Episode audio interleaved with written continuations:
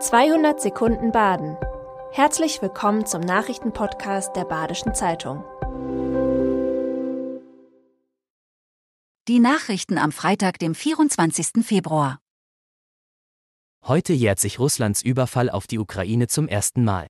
Am 24. Februar 2022 verkündet Putin den Beginn einer sogenannten Spezialoperation, er will die Ukraine unterwerfen. In Kiew landen an diesem Tag russische Fallschirmjäger, um Präsident Zelensky festzunehmen oder zu töten. Zugleich dringen Invasionstruppen im Donbass vor und im Süden.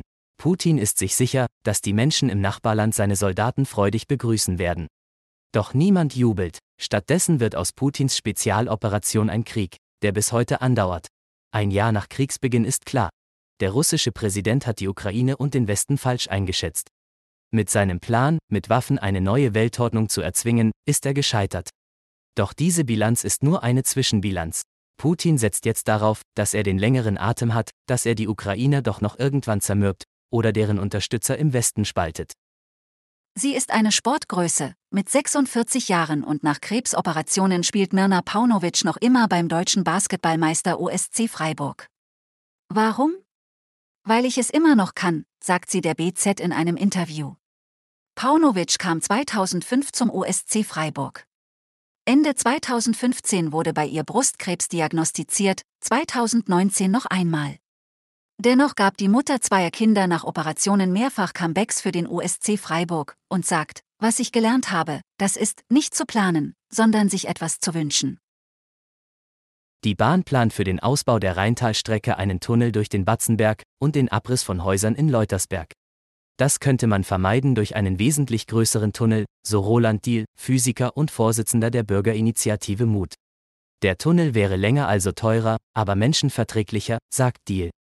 Die Idee müsste man von einem Ingenieurbüro prüfen lassen. Diehl hofft, dass die Gemeinde Schallstadt die Kosten übernimmt. In Laufenburg sind in der Paketzustellung der Deutschen Post seit kurzem die ersten rechtsgelenkten Autos in Südbaden unterwegs. Mit dem Rechtslenker steigt der Fahrer nicht mehr auf der Fahrbahnseite aus, sondern gleich auf dem Gehweg. Sie bringen so mehr Sicherheit für die Zusteller. 5500 Tanzbegeisterte kommen beim Eurodance Festival in Rust zusammen. Noch bis Sonntag gibt es im Europapark in Rust täglich Kurse und jeden Abend eine große Party. Wir versuchen bei den Trainern eine gute Mischung hinzubekommen, sagt Festivalleiter Matthias Blattmann. Am Mittwoch gab zum Beispiel Mozi Mabuse von der RTL-Sendung Let's Dance einen Rumba-Kurs.